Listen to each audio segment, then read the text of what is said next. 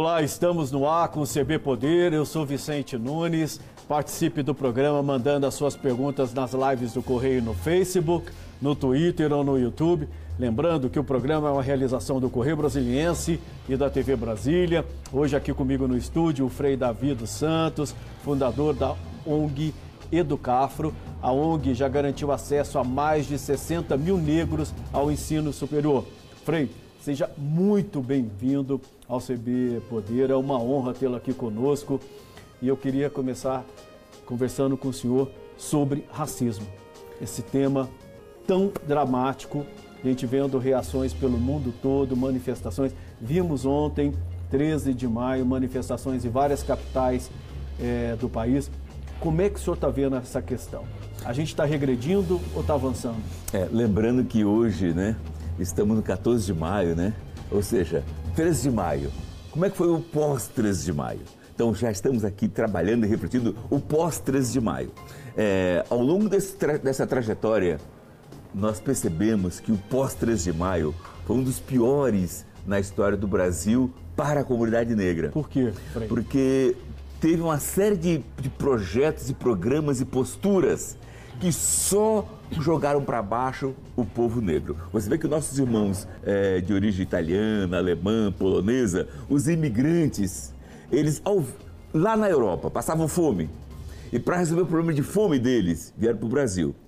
Ao chegar no Brasil, ganharam terra, casal de cada animal, ganharam ferramentas, ganharam salário mensal. Ou seja, ganhar, tiveram uma tremenda ação afirmativa para garantir seu sucesso. Já nós negros, que construímos o Brasil de 1500 até 1888, ao receber a Lei Áurea, foi jogado para a rua sem direito a nada. E aí Inclusive surgiram as primeiras prisão, né? favelas no Brasil. Aí surgiram as primeiras favelas. Você levantou o quê? Ainda tinha o risco de serem presos se estivessem andando pela rua. Não tinha o risco, risco não. Pelo contrário, eram presos porque inventaram uma, uma tal de lei de, inventaram uma tal de lei da, da vadiagem. Isso aí. Todo negro encontrado sem trabalho era preso. Gente, você tira o negro da escravidão. Você joga o negro na rua. E em seguida faz uma lei para prender quem está na rua. Ou seja, queriam exterminar mesmo. O extermínio da população negra é um projeto que precisa ser desmontado. E hoje espero que todos nós, brancos e negros, que amamos o Brasil, consigamos fazer a desmontagem do projeto antinegro. Esse Brasil tem que entender que quem amou profundamente esse, esse Brasil, com a mesma dimensão ou mais do que o povo branco, foi o povo negro. Ele veio escravizado. O branco veio para crescer, veio para se fortalecer. E o negro veio porque foi escravizado, não teve opção.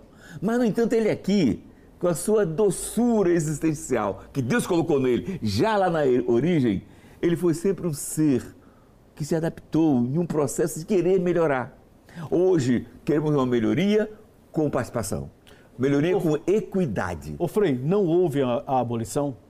Porque A abolição é um processo. Não, é, não a não abolição. Até para ser mais justo, eu digo que houve sim. Houve uma abolição jurídica, mas não houve uma abolição material. A abolição material começou com pequenos gestos. Cota para negro da universidade. Foi uma maneira de fazer uma abolição a nível de ingresso na universidade. Cota para negro do serviço público. Foi uma maneira de fazer uma abolição, porque o serviço público inteiro estava fechado para o ingresso negro. Olha agora, por exemplo, os tribunais de justiça de cada estado do Brasil. Depois de vários trabalhos nossos com os tribunais, só um estava criando uma lei para adotar cotas. A gente viu que o trabalho ali seria difícil. Aí fomos direto no CNJ. Era presidente do CNJ o grande Lewandowski. E ele teve a ousadia de fazer o CNJ inteiro votar uma lei determinando, determinando que todos os tribunais de justiça do Brasil adotassem cota para negro, para cargo de juiz e cargo de servidor, mais simples possível. Ora, o que aconteceu? O Tribunal de Justiça adaptou todo o seu arcabouço de leis para garantir a inclusão do negro nos cargos inferiores. Mas Quando chegou no cargo para juiz, o Tribunal de Justiça foi muito injusto na de cada estado do Brasil, na montagem das estratégias de ingresso. E com isso, os tribunais de justiça têm cota para negro, mas as cotas não botam nenhum negro para dentro. Então, nós é acabamos, ver, né? acabamos de entrar no NCNJ agora com o Fux denunciando isso, que aquelas leis que os tribunais de justiça de cada estado do Brasil colocaram em prática são leis, como você falou, para inglês ver. Queremos mudança. Ô Frei, eh, as cotas são um avanço, mas o passivo ainda é muito grande. Né? Até que ponto as cotas eh, melhoraram a situação, abriram portas para negros e o que, que precisa avançar? As cotas foram e é um avanço. No entanto, no entanto, eu não posso, seria quase que um crime de minha parte, não falei isso aqui agora. É, é, nós, quando estamos por cotas, nós sabíamos que estavam trabalhando com um povo quebrado, o povo negro, um povo que ganhava agora para comer meio-dia. Então, para pegar esse povo e botar ele na universidade, você tem que saber que esse povo tem o direito no, digno, reconhecido na Constituição, de morar, de se alimentar. Então, junto com a vaga na universidade, estava previsto no PINAIS, que é um plano de inclusão, um plano de assistência social das universidades federais do Brasil, é, é a lei chamada PINAIS. Estava prevista Bolsa Moradia e Bolsa Alimentação. No entanto, a previsão na prática não aconteceu. Olha só, antes da pandemia, de cada 100 jovens negros que entraram nas universidades com cotas, 30 já haviam abandonado e humilhados. Voltaram para suas favelas, para seus bairros pobres, muito tristes e comunicando: infelizmente, me deram a vaga, mas não me deram condições de viver. Não tem moradia, não tem alimentação. E aí eu telefonei para um caso concreto que a gente mandou um negro é, da, da favela de Heliópolis para. Ele passou, ele passou, não é que eu mandei não, ele passou na Federal de Sergipe. E ao chegar lá com uma alicuia para fazer a matrícula, uhum. Acabou a matrícula, ele procurou o departamento, vem cá, eu já fiz a matrícula, onde é a, a, o alojamento e onde é a alimentação, o que, que eu faço? Pra... Não, pera aí, você agora vai se inscrever, vai passar para a Centro Social e lá para o mês, isso foi, foi fevereiro, Lá para o mês de maio, vamos divulgar quem ganhou a Bolsa Moradia e a Bolsa Alimentação. Aí o cara me telefonou chorando. Aí eu chamei para o reitor da Federal de Sergipe. O reitor falou, Frei, olha, eu sei que o senhor vai se espantar, mas é o seguinte, mais ou menos uns 2.200 jovens, pessoas, rapazes e moças, vão se candidatar a essa Bolsa Moradia e Alimentação. A nossa lei é muito curta. E esse ano ainda teve Não, só um minutinho, só um minutinho, olha só a nossa verba é muito curta. Desses 2.200, todo vai para serviço social. Vai sobrar uns 1.800. 400 a gente vai eliminar, que foi, foram, tinha mentiras inconsistências. Desses 1.800, Frei, vamos fazer um sorteio onde tem 500 vagas. Isso aí é os outros. Frei, sinto muito. Os outros, cada um se vira. Aí eu chamei para um jovem da Educafro que estava lá há uns três anos. Jovem, me diz aí, como é que estão os demais que não ganham bolsa, bolsa de alimentação? Aí ele falou, Frei, eu não posso falar isso para o senhor, o senhor é Frei. Disse, como assim? Eu estou aqui para ajudar vocês. Frei, todo mundo pobre que não ganha bolsa, moradia e alimentação aqui na Federal de Sergipe e no Brasil inteiro, para poder eu vou embora para casa. Quem não quer ir embora para casa, só tem um caminho: prostituição. Gente, estou denunciando aqui. Irmãos, irmãos da União, Bolsonaro, irmãos do MEC, olha só, vocês estão prostituindo jovens, rapazes e moças das universidades federais, porque vocês não garantem bolsa moradia e bolsa alimentação. Isso é crime contra o reino de Deus. Pois aí, é, a gente vê este ano mais cortes de universidades. A gente viu manifestações de várias é, instituições, como o UNB, Universidade Federal do Rio de Janeiro, a Universidade Federal de Minas Gerais, ontem e hoje denunciando cortes de, de verbas, inclusive ameaçando parar porque não tem dinheiro para bancar mais nenhum programa, a não ser o custo operacional da máquina. A que ponto isso pode. Isso eu agrava um a situação, não eu agrava? Faço um, eu faço um apelo. Olha só, eu tive, tive uma reunião recente com o reitor da Universidade Federal São João del Rei. Frei Davi, eu estou lotado de vagas sobrando aqui na universidade, porque a, a pandemia fez muita gente abandonar e trancar as vagas. Frei, eu vou lançar um edital de vagas remanescentes. O que, que isso inspira em você, Frei? Sim, irmão, já está decidido. Eu vou levar quatro ônibus de jovens pobres de São Paulo, onde você vai me garantir. Bom, eles vão fazer o vestibular normal de ingresso. Você vai me garantir. Eu vou botar uns 400. Vou colocar 400 jovens fazendo o vestibular de vocês. Vai passar 200. Eu quero que você me garante que esses 200 vão ter a vaga garantida, bolsa moradia e bolsa alimentação. Ô, Frei, para nós é uma alegria, vamos lutar para conseguir isso aí sim, porque tudo que queremos é ver essas vagas ocupadas. Vaga vazia é um atentado contra a nação. Sim, fechado, reitor, fechado. Quando eu divulguei para os jovens, estava um movimento imenso de, de jovens que, que, querendo fazer o vestibular da São João del Rei, ele me telefona, Frei Davi, acabo de chegar de Brasília agora. O governo me cortou, mas a metade do meu orçamento. Então eu não tenho como manter o projeto com você. Desmonte aí a operação. Se desculpe, mas não vou desmontar não. Eu vou para lá e vou ficar, deixar a pessoa passando fome na, na sua universidade para denunciar ao Brasil e ao mundo o que o Brasil faz com os pobres que querem melhorar o Brasil. Todo jovem formado, ele é uma potência para melhorar o Brasil. Então, se você não investe na moradia e alimentação dos pobres, você está sendo criminoso. Frei, a pandemia agravou essa situação. A gente vê, uh, abre os dados de mercado de trabalho, eh, os demitidos são em maioria negros e, sobretudo, mulheres. Como é que se resolve isso? Ou seja, você está tirando o direito à educação, mesmo tendo regime de cotas, a pessoa não consegue levar adiante porque não tem assistência para moradia, para subsistência. No mercado de trabalho não há vagas. Como resolver? Nós temos uma multidão de jovens, mulheres, em situações é, muito complicadas. Irmão, isso chama-se decisão política. A decisão política para pegar 3 bilhões e conceder para deputados comprar tratores e outras coisas. Tudo bem, se, se, se o sistema permite essas brechas, até que vai. Mas, por favor, deputados, pegar essas emendas, por que não investe essas emendas para ajudar esse povo desempregado, deputados?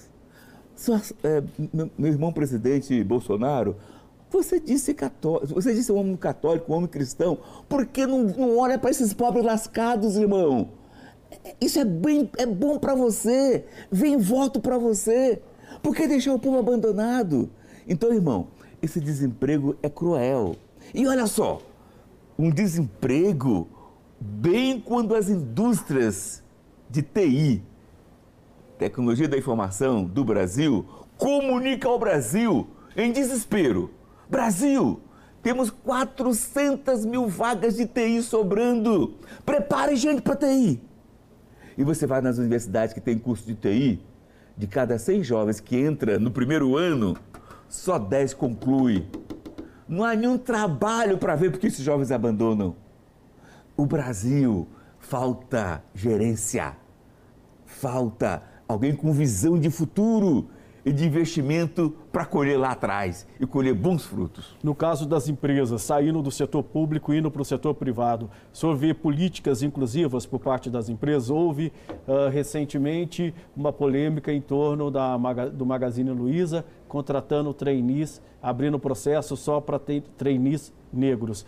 É, aqui em Brasília, um escritório de advocacia abriu estágio para negros e houve uma polêmica entre os advogados é, dizendo que existia racismo reverso. Como é que você ouve essa questão?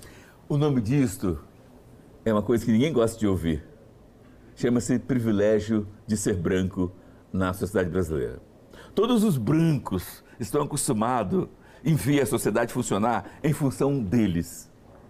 Quando alguém mexe com um pequeno botão de centenas de botões, incomoda. Magazine Luiza Magazine Luiza já tinha feito uns 80 processos de seleção de trainee. E 100 90% dos processos de seleção de trainee Magazine Luiza só entravam brancos. Vendo aquilo, porque nós denunciamos, Magazine Luiza decidiu fazer um processo com negros. Um de 80 que foi feito com brancos e ninguém nunca chiou. Quando faz um com negros, tem, esse, tem essa chiadeira. Isso sabe, isso é privilégio branco não refletido. Eu solicito agora todos estão ouvindo a querida TV Brasília, discutam com carinho. Se é um assunto dele meio, meio indigesto, e é, o Frei aqui está falando muito rápido, é, você joga no Google aí, privilégio de ser branco na sociedade brasileira. Você vai descobrir cientistas brancos e de alto gabarito dando com detalhes, te ensinando o que é isso. E com certeza, brancos e negros vão ganhar. O que nós queremos não é ser superior a, branco. O que nós queremos é a igualdade. Mas tem racismo reverso? Veja só. Racismo, Como é que você vê isso? Racismo reverso é outra invenção é, de quem não admite que o negro comece a tomar consciência. O que, que chama de racismo reverso? Toda vez que o negro grita por direitos. Chama isso de racismo reverso. Gente, racismo reverso é quando se eu fosse rico e você rico, e agora nós dois ricos, eu vou então lhe dar algumas punições, porque você foi rico muito tempo antes de mim. Então eu estou retribuindo a você o mal que o povo branco fez comigo. Isso é racismo reverso. Mas cadê? Cadê os negros ricos fazendo racismo reverso? Então, vamos lá. É... O Brasil está em um momento muito bonito. O Brasil está em um momento muito bonito, onde um grupo grande de pessoas brancas abriram o coração para debater o Brasil a partir da dor do negro. Então, a, a, Hoje há essa união entre ah, brancos e negros contra o racismo. Quem, man, quem, é, quem, é, quem manda, quem é dono do Magazine Luiza não é a pessoa negra. É uma pessoa branca, teve sensibilidade. Tem um juiz, tem um desembarcador do Rio de Janeiro, William Douglas. O cara há mais de 20 anos está lutando em prol do povo negro, com políticas públicas. Ele, ele, ele era contra a cota para negro. Depois de uma demanda muito forte que foi feita dele, se envolvendo, descendo na realidade do povo, ele passou a ser a favor de cota para negro a ponto de aceitar um desafio que eu fiz para ele largar todo o trabalho dele de desembarcador naquele tempo, não de, de, de juiz naquele tempo, ele já é desembarcador, e largar tudo no Rio de Janeiro e vir no Senado Federal defender em uma roda redonda as cotas para negro. E olha, qual foi o, o resultado? O vídeo dele é um dos mais vistos do Brasil, dos vídeos que o Senado produziu. Frei, eu vou pedir licença para o senhor um minutinho. A gente vai fazer um breve intervalo. O CB Poder volta daqui a pouquinho. Hoje nós estamos entrevistando o Frei Davi dos Santos, fundador da ONG Educafro. Não saia daí, a gente volta já já.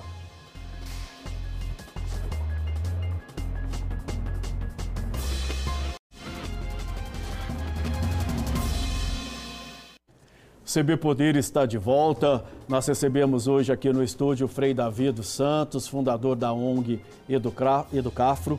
Frei, a gente estava falando aqui no primeiro bloco sobre essa questão das empresas, algumas que abriram processos para trainees e mesmo estagiários negros e foram muitas vezes achincalhadas, detonadas na internet, sobretudo. A gente tem um caso aqui em Brasília de um escritório de advocacia que abriu processo para a contratação de estagiários negros. E existia um grupo de WhatsApp de advogados é, onde é, ficou muito presente esse racismo, esse essa discussão sobre racismo reverso, alguns advogados dizendo: ah, só porque eu sou branco eu não posso concorrer a essa vaga, isso aí não existe, a discriminação também contra os brancos. A gente tem aqui a sonora do presidente da Comissão de Igualdade do, da OABDF e também do dono desse escritório, o Max Telesca. A gente vai ouvir agora, por favor. Os fatos ocorridos ali demonstram que nem mesmo nós, advogados, estamos isentos ou imunes é, ao racismo estrutural no Brasil. Lembre que o racismo ele é um mecanismo de tentativa de dominação de uma raça sobre a outra, de tentativa de dominação política, social e econômica. Por isso o racismo reverso nunca existe. Brincar com um processo seletivo que visa a inclusão do negro ao mercado de trabalho, mesmo que num estágio, ele ainda assim é tido como racismo, como, disse, como dito, à luz da Lei 7.716. Então, obstar o negro a um acesso de estudo, de emprego ou qualquer tipo de acesso do, do, do negro, ele é racismo. A ideia do escritório é buscar uma política inclusiva, uma política afirmativa de resgate de dívida social da escravidão. A nossa ideia é baseada inclusive em outros segmentos do mercado, por exemplo, o Magazine Luiza, o Boticário, escritórios de advocacia grandes desse país já têm é, tomado esse tipo de atitude. Nós estamos do lado certo dessa história. Nós vamos continuar com o nosso processo seletivo, que agora na quarta-feira já vai ter a prova e vamos contratar na semana que vem. Foram seis selecionados e selecionadas.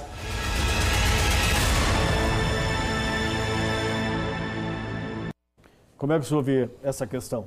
Isso é um caso que se repete é, muito no país e acaba ficando escondido. Por isso que tem tanta repercussão um caso como esse, quando ele vem à tona, né, Frei? Exato. E precisa é, realmente acontecer isso, dar visibilidade, né? É, olha só, é duro dizer, mas infelizmente precisamos que incidente como esse, repito mais vezes, porque um incidente como esse gera um debate nacional. E aí, quando as pessoas têm tranquilidade para refletir, elas vão ver que vale a pena, que vale a pena refletir com o coração leve e com a mente aberta. Olha só, o dono do escritório falou que são seis vaguinhas. Esse escritório deve ser escritório médio. Já fez dezenas de processos de seleção. E quantos deles entrou negros? Com certeza nenhum. Quando ele faz um único processo chamando negros eu com certeza, entrando seis negros, no escritório vão ter ali, talvez, 180 estagiários brancos e seis negros. Gente, o que que isso muda o privilégio do branco? Ainda não estamos mexendo com o privilégio dos brancos. Pois é. Agora, agora, você falou bem, é necessário que esses incidentes, que esses incidentes aconteçam para gerar um debate. E aí, donos dos escritórios do Brasil inteiro, façam, repitam, o que fez esse, esse, nosso irmão advogado aqui e repito o que fez a Magazine Luiza. E é importante, né, Frei, abrir vagas, é, contratar jovens. A gente viu, viu recentemente o caso de Jacarezinho, é, onde jovens é, foram mortos pela polícia, muitos envolvidos com o tráfico.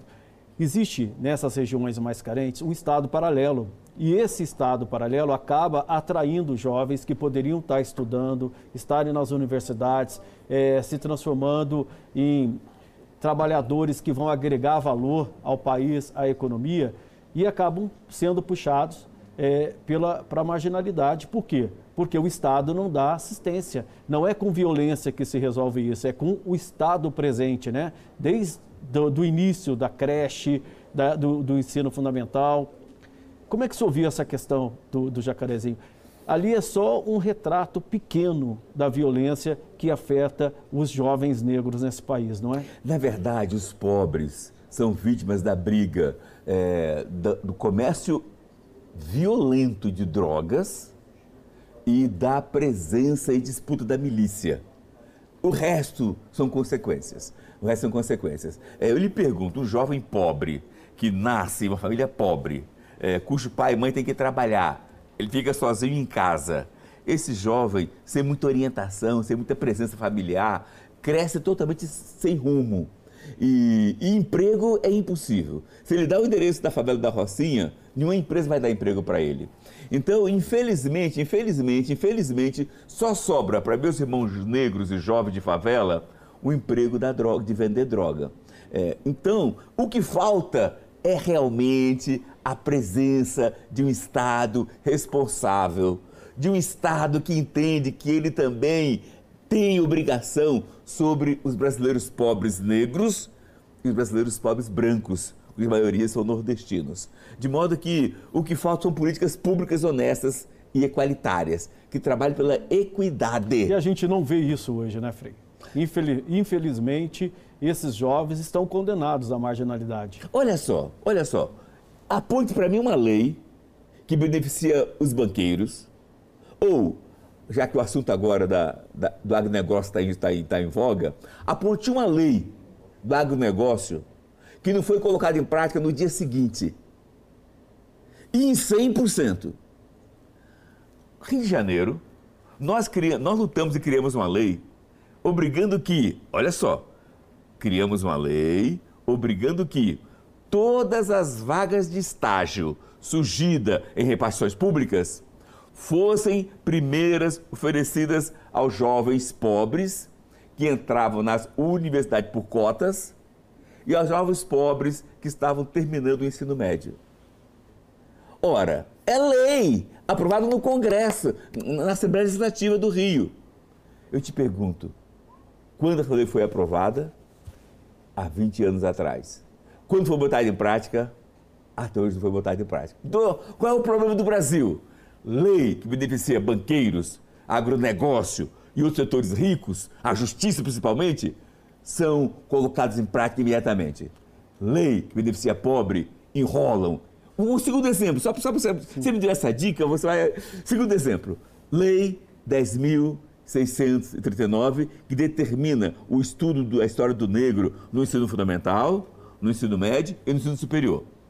Foi assinada em 2003. 2021, nem 10% das, das faculdades e das escolas de ensino fundamental e médio botam em prática a lei até hoje.